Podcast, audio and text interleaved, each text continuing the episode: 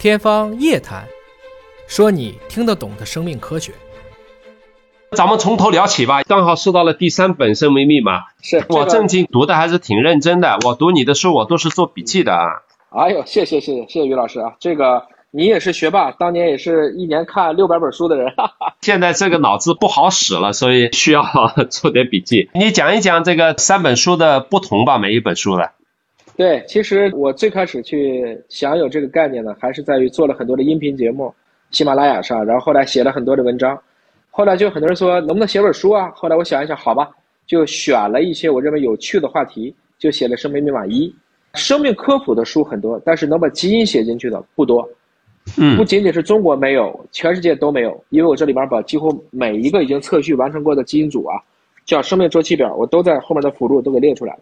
也就是说，这像元素周期表一样的，大家以前就是背氢氦锂铍硼氮氮氧氟氮钠钡铝铝硅磷硫，以后你一定会背什么基因组是多大，多少条染色体啊，这些基因是干嘛用的？这个就会像你当年学教英文一样的，嗯，教的是一种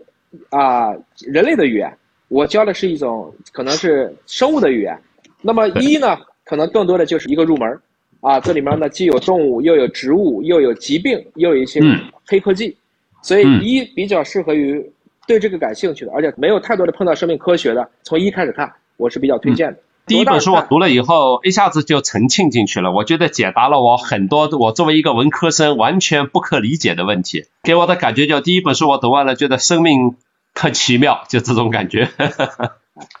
是是是是这个感觉，就它好读，所以十岁的孩子，只要你的识字量大概在三千字左右，应该就可以读一了。那么二呢，就比一可能又会去进一步，因为有些人跟一之后给了我很多的意见，我就把一当中的一些大家愿意听的再加强。另外二呢，比一还会再去更加的聚焦在几个专题上，这个就写完了二。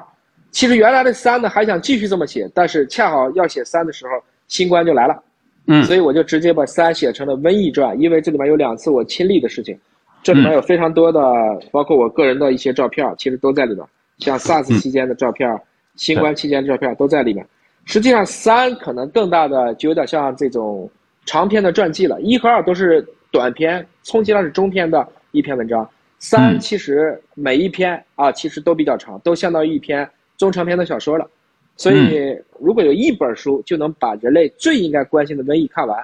那就请看三。另外，三里面呢，我把中国的很多的元素都加进去了，就是古往今来中国的这些先贤是怎么去对抗瘟疫的。我在里面也都做了啊，我我发现你写的每一个就是人类的这个瘟疫、传染病这个这个故事中间，其实都带有了中国元素。中国古代人怎么做的，现代人怎么做的，每一个抗击这种在中国也出现的这个瘟疫和疾病的过程，这个中国的科学家和前人是怎么参与的，我故事性很强。我我基本上也是一口气就读完了这本书呢，因为我上个礼拜才拿到的，所以花了两天的时间认真的阅读。这样让我对现在我们所面临的这种，就是说目前的这个疫情状态，也有了一个更加深刻的理解，可以说。